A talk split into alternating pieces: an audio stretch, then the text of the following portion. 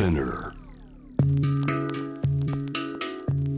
グローバーがお送りしています。J-Wave シャンダプラネット。海外在住のコレスポンデントとつながって現地の最新ニュース届けてもらいます。今夜は韓国です。在日コリアン3世として群馬県に生まれ現在はソウル在住。朝鮮半島と日本の社会問題を解決するメディアザ・ニュースタンスを主催しているジャーナリストソ・テギョさんです。ソさんこんばんは。はい、こんばんは、そうです。よろしくお願いしますはい、よろしくお願いします。えーこの番組でも韓国の大統領選何回か取り上げてきてるんですがソさんは今最新状況どんなふうにご覧になってるかまず教えてくださいはい、あの与党の方はもう候補が決まって、これからあと残る、えー、5ヶ月間、来年の3月9日が選挙なので、選挙運動を続けていくんですけども、うん。野党の方がですね、来月の5日、11月5日にならないと候補がまだ決まらないのでですね、まだこう本番というよりは、まあ、熱が高まっている状況だと言えます。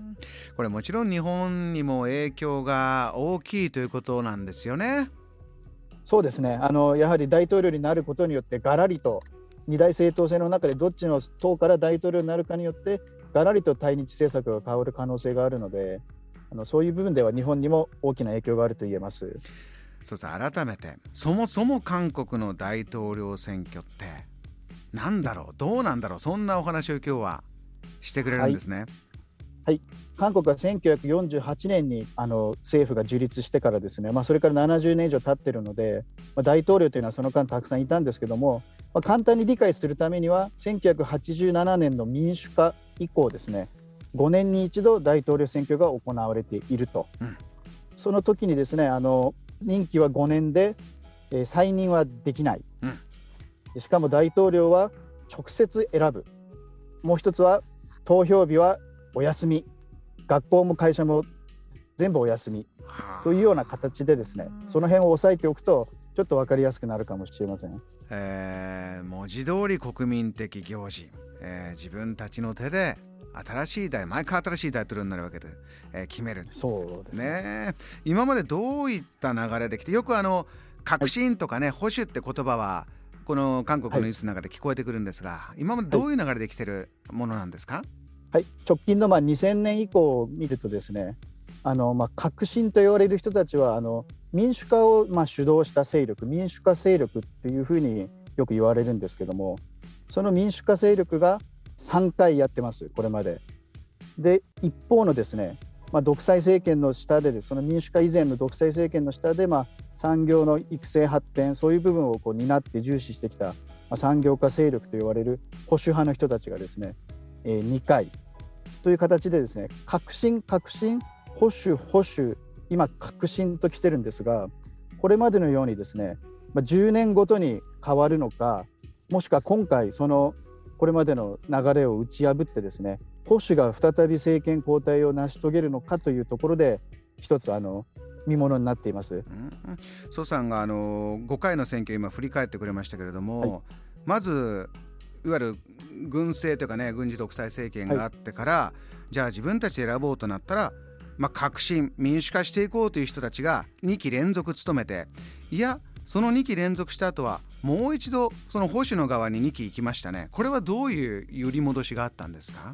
なかなかその韓国の有権者の人たちっていうのはすごいシビアなんですよね。う。ん。であの大統領の権力が強いのでその周辺にこう権力が集中します。そうするとですねいろんなあの、まあ、不正腐敗が起きたり片一方の陣営に権力が寄りすぎているっていうようなことをまあ感じるわけですね。はい、その、まあ、実際に不正腐敗という形でそれが現れたりもしますしうん。そうするとああもうじゃあ一旦保守はあの革新はいいや。でまた保守になります。で保守になった時にもあの4年前のあのたくさん覚えてる方がいらっしゃると思うんですけどもあのろうそくデモっていうはい100万人1200万人がこうソウルや全国に集まってですねうんあの保守のパク・クネ大統領が、まあ、憲法違反をしたということで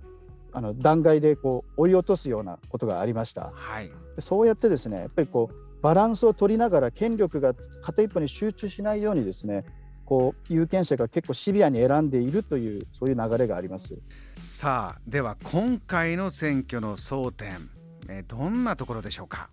その前回の選挙はですねあの、まあ、民主主義の回復っていうすごい分かりやすいテーマがあったんですけどもえ今回はですねやはりもともとの大きいテーマ経済がやっぱり争点になってきます。これこの番組何度もお越しいただいているジャーナリストのパクさんもとにかく強烈な経済の格差、若者が本当に苦しんでいる状況がある、切実にこの、えー、格差の問題経済の問題心の叫びがあるんだというもう何度もお話しいただいてるんですが宋さんこれ肌で感じることありますか、はいい